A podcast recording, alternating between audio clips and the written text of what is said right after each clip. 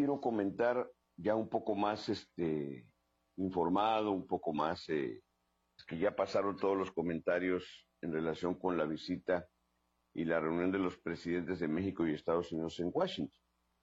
Y me parece, me pareció esta semana la adecuada para hablar de ello porque pues ya pasaron las bromas, las críticas de cómo se sienta, de cómo habla, de cómo habla el presidente, de cómo se visten, ya pasaron los memes que siempre surgen en torno a todo lo que hace López Obrador, y ahora sí nos queda analizar los saldos, los resultados y la cruda realidad, la verdad a secas.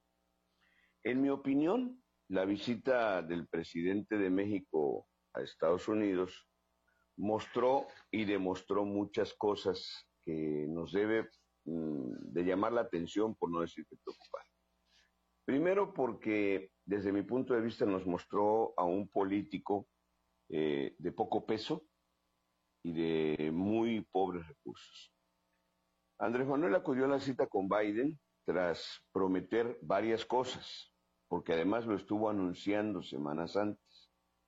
Anunció que iba a defender a los migrantes, lo reiteró incluso unas horas antes desde el balcón de su del hotel donde saludó a un grupo de gentes que llegó a cantarle las mañanitas o a, a vitorearlo, algo así fue. Pero dijo que iba eh, a defender a los migrantes, o sea, iba a hablar de migración. Segundo, dijo que iba a defender al de Wikileaks, a Assange, que está a punto de ser extraditado a Estados Unidos, ser condenado por la violación de los secretos que estaban bajo su custodia en relación con Estados Unidos.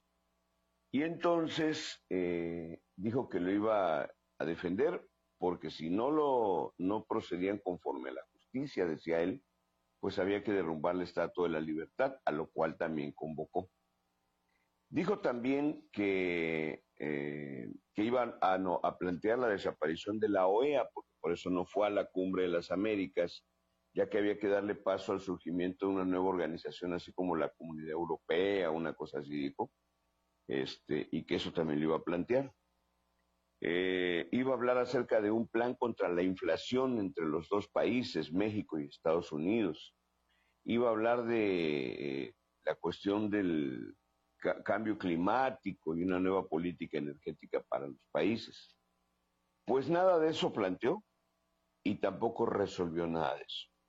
Lo cierto es que salió de esa reunión con una lista de compromisos y de compras y la bronca de tener que canalizar 1.500 millones de dólares para impedir la porosidad de una frontera que cada día presenta más problemas con Estados Unidos. O sea, se planteó una gira de buenos deseos, pero con muy pocos resultados. Los cinco puntos básicos de los que habló el presidente López Obrador son temas de comercio y de inversión que son pues elementos que están prácticamente ya considerados dentro del Tratado de México, Estados Unidos y Canadá. Sin embargo, hay tres cosas que llaman la atención. Se pidieron o pidió él 300 mil visas de trabajo adicionales para los mexicanos que no tienen opciones laborales en nuestro país. Es decir, se acepta y se confiesa que ante el fracaso de las políticas económicas del gobierno de México, del incumplimiento de las tasas de crecimiento prometidas, de las metas de inversión que no se han cumplido, del derroche de recursos y de fondos de reserva para regalar dinero a todo mundo y para invertir en cosas que no tienen ningún crecimiento económico, pues se fue a pedirle el favor a los Estados Unidos, que le permitan a nuestros paisanos poder entrar a trabajar de manera libre. En ese tema, el presidente de Estados Unidos, Biden, solamente dijo pues que hay que tener calma. No garantizó, no aseguró, no habló de nada.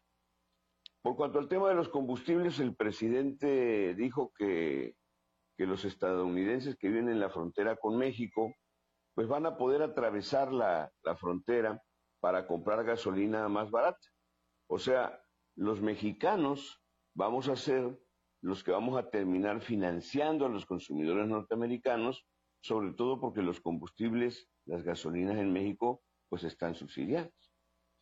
lo que, lo que se presenta pues como un triunfo subraya lo poco que el presidente de México sabe de economía. Un error que va a ser medible en millones de pesos perdidos y que invita a los extranjeros a que gocen esos beneficios.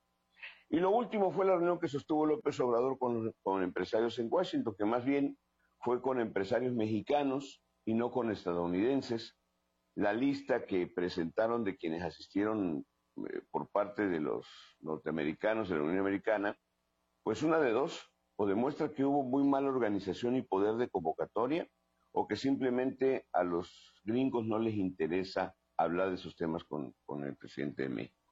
La inversión estadounidense anunciada para este año, en realidad, pues se mantiene en los mismos niveles, no hay ningún cambio. En lo sustancial, y para concluir diría yo, que el jefe de Estado de un gran país como fue México fue tratado como un jefe de migración. Eh, refuérzame el muro y te vas. Un presidente que se puso a leer y a leer, que el problema es que no quiere entender que su monólogo no ilustra, ya no convence o conmueve ni al presidente de Estados Unidos, ni a la opinión pública, mm, de ninguna parte, ni de allá, ni de acá. Que tuvo más de media hora la atención del presidente de la nación más importante del planeta y lo que logró es que lo corrigiera en público y le hiciera caras de fastidio y de aburrimiento. Y yo lo que digo, ir tan lejos para traernos básicamente fotos de los mismos empresarios mexicanos que aquí se dedican a salamerearnos todo el día. Ir tan lejos para ratificar su sumisión a la doctrina Monroe. Ir tan lejos para ir a comprometer no que inviertan en México, sino ir a pagar 1.500 millones de pesos para reforzar el muro. Ir tan lejos simplemente para que ratificáramos que si en la anterior visita que había hecho a Washington el presidente no le fue bien, simplemente porque no le fue mal, pues ahora el resultado sí deja un agrio sabor de boca. Más cuando sabemos que simplemente no hubo acuerdos y que cuando vemos que la forma y el fondo de la visita nos hace toparse con reuniones desangeladas, de las más desangeladas, entre mandatarios de México y Estados Unidos, de las que se tengan memoria. Eh, tan pocos resultados y tantas vergüenzas, pues mejor hubiera mandado de recadero al embajador de Estados Unidos, a su amigo Ken Salazar, y nos hubiéramos ahorrado todos, incluyendo al presidente y a los mexicanos, tantas críticas, tantas vergüenzas y tanto dinero. Sería mi comentario.